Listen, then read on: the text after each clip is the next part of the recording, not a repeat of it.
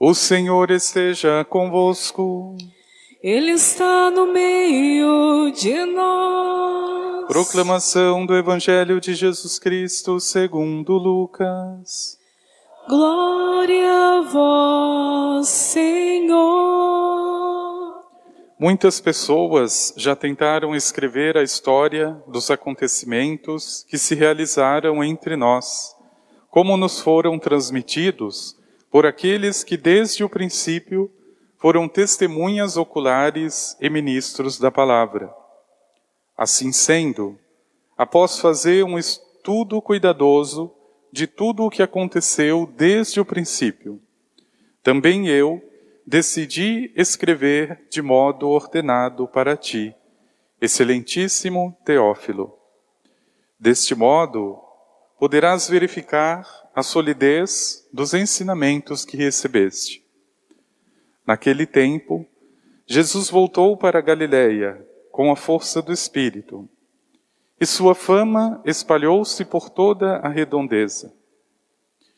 Ele ensinava nas suas sinagogas e todo, todos o elogiavam.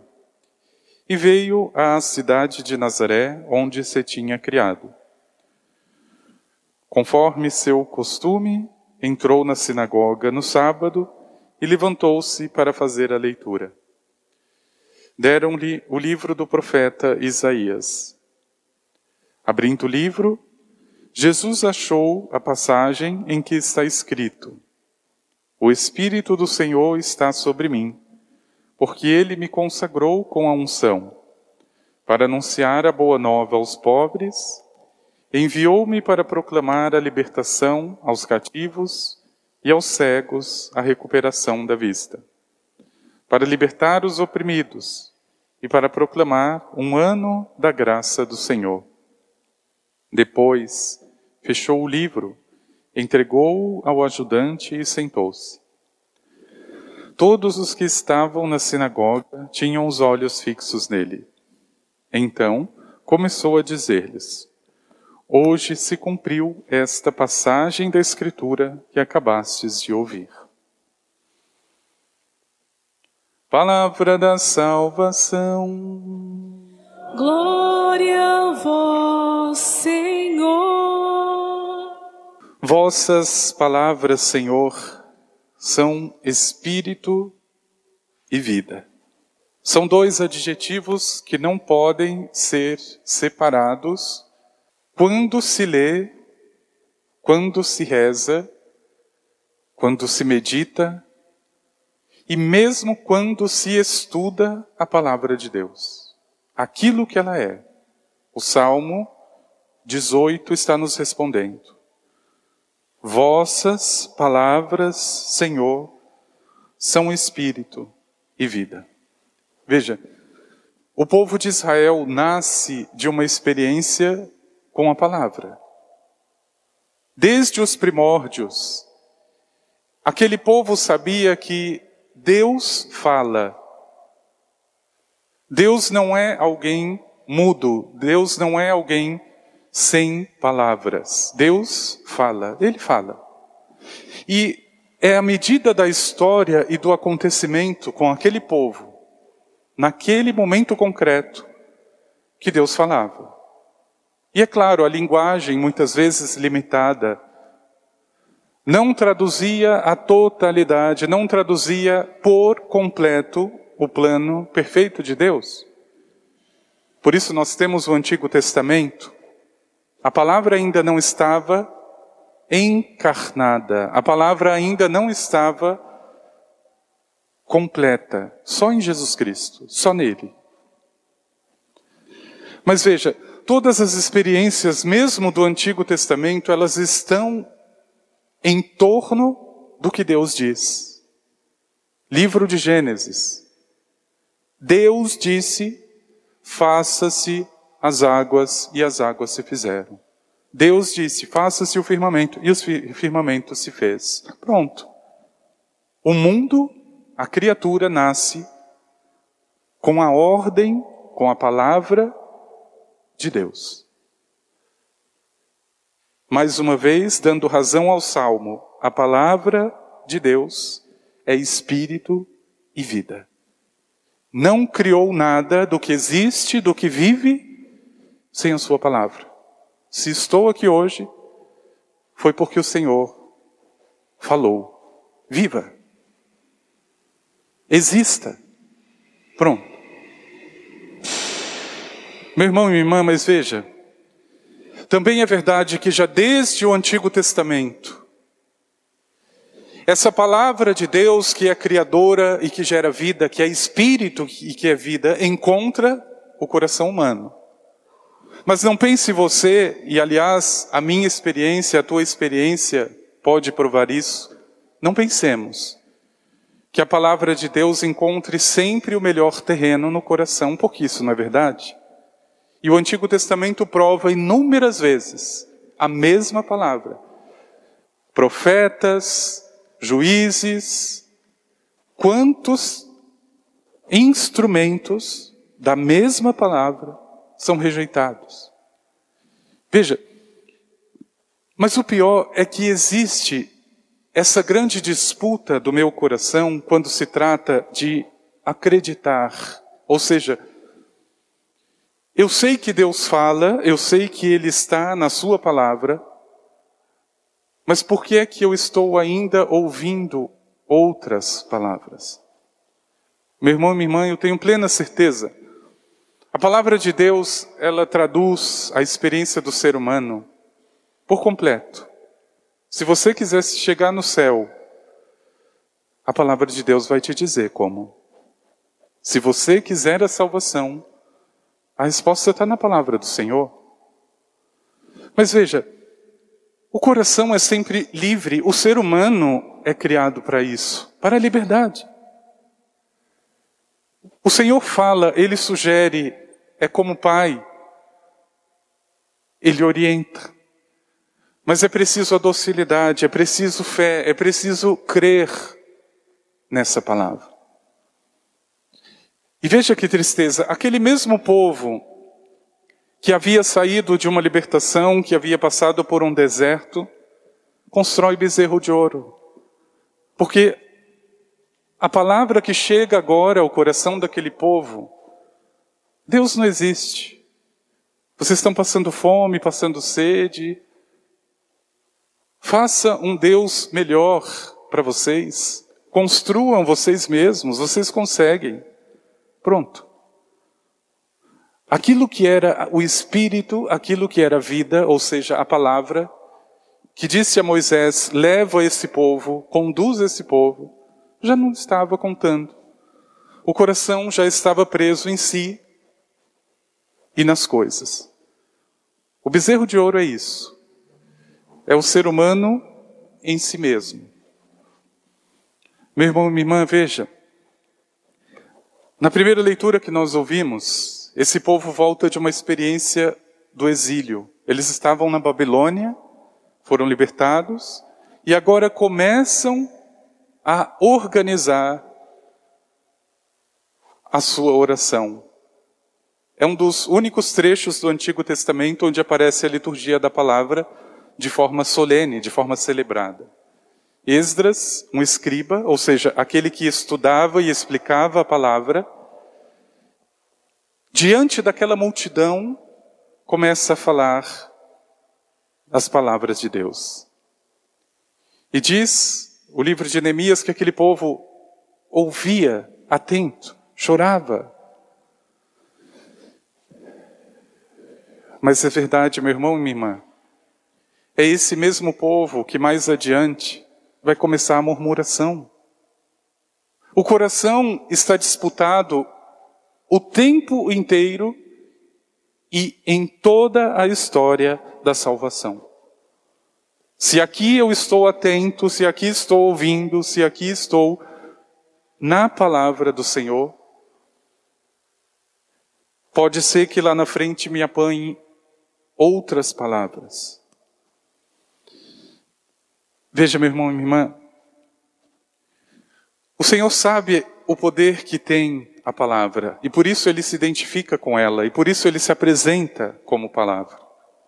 Mas nunca esqueça, aquilo que é de Deus, aquilo que é palavra de Deus, sempre é espírito e vida, sempre.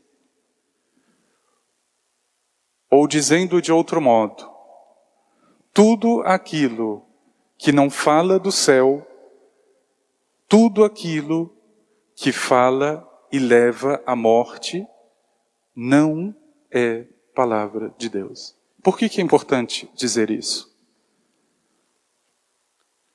Porque eu cresci ouvindo palavras do diabo.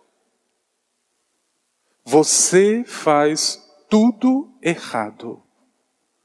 Você nunca vai conseguir.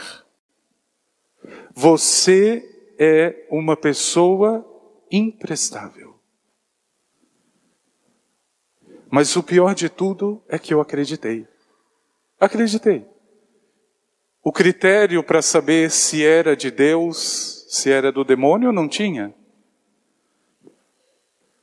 Mas é exatamente o fruto da palavra. A depressão. Por que, que eu vou viver se eu não presto? Por que, que eu vou viver se nada vai dar certo? Não foi essa a palavra que me deram? Quando eu encontrei a palavra do Senhor, nunca mais eu acreditei na palavra do demônio. Nunca mais.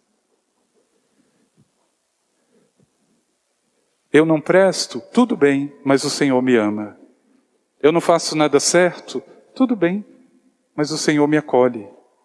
Pronto. Eu tenho medida, agora eu tenho um norte. Agora eu tenho uma referência muito maior, apesar de todas as palavras do mundo, dos homens e dos demônios. Apesar disso. Meu irmão, minha irmã, veja. O que é que causa o transtorno que nós estamos vivendo nessa sociedade depressiva?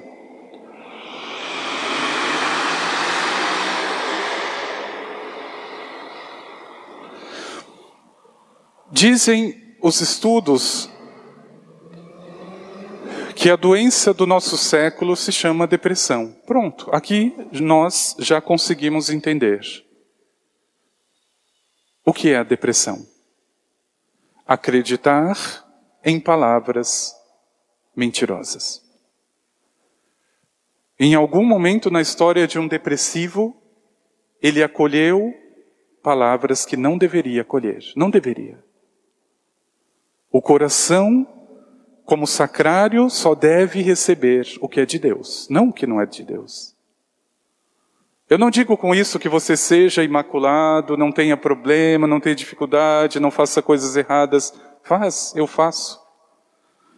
O que eu estou dizendo é que nesse templo onde habita o Senhor, neste coração que você tem, o Senhor habita. Ele fala. A última palavra é a dele. Pronto, meu irmão e minha irmã. Veja, é a medida agora da tua liberdade. O que te é dito, por quem é dito. Graças a Deus, as palavras que chegam a mim vêm através do outro. As palavras de Deus só chegam a mim através do outro. Eu não sou assim tão divino a ponto de ouvir direto como Jesus ao ser batizado a voz do Pai. Não, ele precisa de instrumento, precisa do outro. Mas tome muito cuidado. Você só consegue perceber que aquilo que o outro está dizendo é de Deus se gera espírito e vida. Espírito e vida. Se aquilo que o outro te diz te nivela com esse mundo e com essas coisas, e te deixa numa situação que não é de vida, mas é de morte, pronto, não precisa acreditar. Vossas palavras, Senhor, são espírito e vida. E veja que bonito a atitude de Jesus no Evangelho. Aliás, um pouco antes, a atitudes de Lucas, que escreveu. A preocupação de Lucas com a palavra. Ele está escrevendo para o seu amigo Teófilo, está dizendo: Olha, muitos já tentaram escrever a respeito dos acontecimentos, então eu também resolvi escrever, porque ele sabe o, o poder e a força que tem a palavra quando ela é espírito e vida. E ele narra esta cena grandiosa onde Jesus, indo à sinagoga como todos os sábados, abre o livro de Isaías. Veja, ele não abre o livro ao acaso. A palavra diz, ele achou a passagem. Ou seja, quem só posso achar o que estou procurando. Jesus estava procurando aquela passagem onde diz: O Espírito, veja, vossas palavras são Espírito e vida. O Espírito do Senhor a palavra do Senhor está sobre mim. Porque Ele me enviou para anunciar a boa notícia, não a má notícia. Para libertar do cativeiro aqueles que estão presos, não para prendê-los com este maldito alcoolismo, drogadição, pornografia, para abrir os olhos aos cegos e não para fechá-los diante de tantas coisas grandiosas do Senhor. Veja, ele se identifica como essa própria palavra, meu irmão e minha irmã, como espírito, como vida, como aquilo que me conduz para a vida. E veja, agora a pergunta mais natural a ser feita qual é a palavra que eu tenho acreditado? E eu digo uma coisa muito sincera, meu irmão e minha irmã, você. As pessoas às vezes nos ferem com as suas palavras. Ferem, machucam. É muito difícil se recuperar depois de uma palavra maldita. Ficamos feridos. Mas eu não tenho nenhum direito de guardar essa ferida para o resto da vida. Isso se chama ressentimento. Isso não é espírito, isso não é vida. Então não é palavra de Deus. O outro disse por algum motivo, e talvez por motivos diabólicos. Santa Faustina diz: quando o demônio não consegue sozinho ele pede ajuda para alguém. E é verdade. Alguém às vezes fala uma coisa inspirada pelo demônio. Se não gerar no teu coração espírito, se não gerar vida, se não te fizer sair de onde está e ser melhor, não é palavra de Deus. É o contrário. A palavra do demônio me angustia, me deprime, me paralisa. Eu não consigo sair do lugar.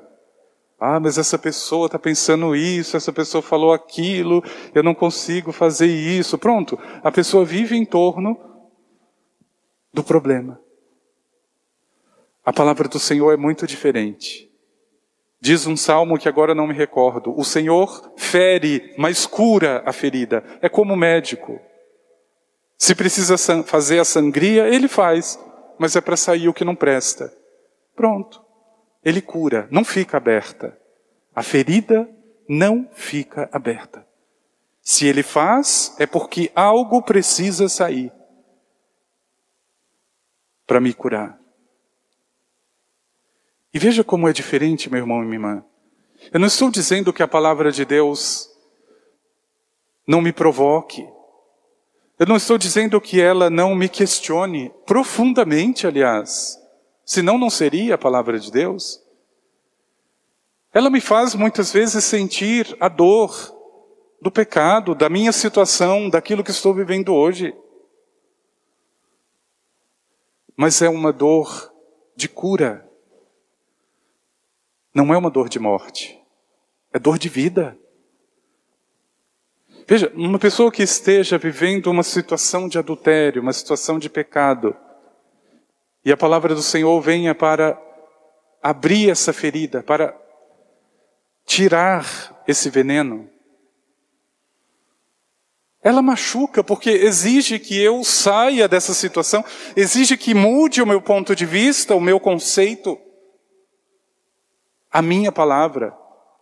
Eu preciso jogar tudo isso fora, a palavra do outro, isso não importa, é a palavra do Senhor. Isso é difícil, isso machuca a gente. Mas é só isso que nos cura. Meu irmão e minha irmã, não existe situação humana e sobre-humana que não esteja na palavra de Deus. Veja, antes de procurar qualquer resposta, qualquer alternativa, é palavra de Deus. Eu acho lindo como Deus se manifesta como pessoa, como palavra. Porque pessoa e palavra precisa de relação. Como é que você vai falar de um livro que você nunca leu? Pronto. Como é que você vai falar de uma pessoa que você não conhece? Não tem como. Mas aquele que se dedica à leitura da palavra do Senhor, ele vai passar todos os perrengues da vida, perrengues, mas ele vai saber: opa, isso daqui está na palavra de Deus. É para carregar a cruz. Ou ele também vai saber: isso daqui não está na palavra de Deus. Eu conheço. Vossas palavras, Senhor, são espírito e vida. Meu irmão, minha irmã, é grandioso que o teu coração esteja atento, como aquele povo. Diz a palavra: Jesus sentou-se e todos tinham os olhos fixos nele. Deixe o teu olhar descansar em Jesus. Deixe os teus ouvidos descansar nele, porque ele é a palavra. Ah, mas estão falando isso de mim. Meu irmão, minha irmã, veja. O teu coração é o santuário. O único que pode entrar com chicote dentro dele é Jesus, o único. Não é esposo, não é esposa, ninguém. Por errado ou errada que você esteja, o único que pode entrar no teu santuário não é um ser humano. Ele entra para julgar e para destruir. Jesus entra com chicote. E se ele achar comércio, se ele achar cambista, ele joga tudo fora. Mas ele pode. O outro não. O outro também tem um santuário que pode estar contaminado. Veja, não dê o peso para aquilo que não merece. Não dê valor àquilo que não tem valor. Quantas palavras medíocres você começa a assumir como verdade? Quantas palavras mentirosas? Pronto, comece hoje. Não espere o Senhor chegar com o chicote, comece você. Por que, que eu ainda estou guardando esse ressentimento? Eu não quero mais isso, eu vou tirar. Veja, essa grandiosa palavra que nos é dada é o próprio Senhor. Veja, tudo o que ele diz e faz está em torno da palavra. Enviou-me para proclamar, ou seja, só se proclama com palavra para evangelizar, para curar. Isso tudo é a palavra. Mas esse mundo está aqui. Eu ainda estou aqui. E a palavra do Senhor, apesar de ser a única verdadeira, também está sendo disputada, concorrida por outras palavras. Pede, meu irmão e minha irmã, no teu coração ao Senhor, me dê essa sabedoria de saber dosar as palavras que me são ditas, o discernimento de saber se são tuas, Senhor, se, tão, se são desse mundo, se são do maligno.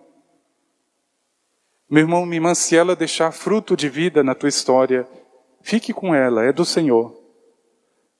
Mas se ela causar ressentimento, se ela te faz viver em torno da depressão, em torno da angústia, cuidado. Existem palavras e palavras. E por mais que elas nos firam no início, reze sobre elas. Pronto, o outro te ofendeu. Não fale nada, não responda. Chore, se angustie, mas reze. Entregue. Porque essa angústia vai passando aos poucos. Aí quando a poeira baixa, você consegue ver. Bom, isso daqui foi palavra do diabo, não é possível. Não me fez sair, não me fez melhor. Não é de Deus. Por que, que eu vou acreditar? Veja, são espírito e vida. Ou seja, não se pode dizer nada para o outro sem espírito e sem vida. Não se pode. Quantas vezes eu vou precisar falar com alguém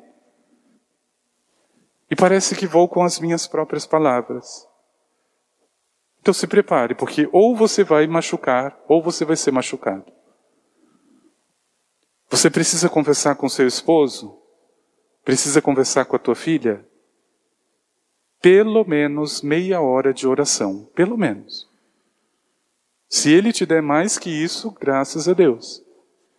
Você não pode ir só com as tuas palavras, não pode. Ou você vai matar alguém, ou você vai morrer. Vossas palavras, Senhor, são espírito e vida. Vamos pedir ao Senhor.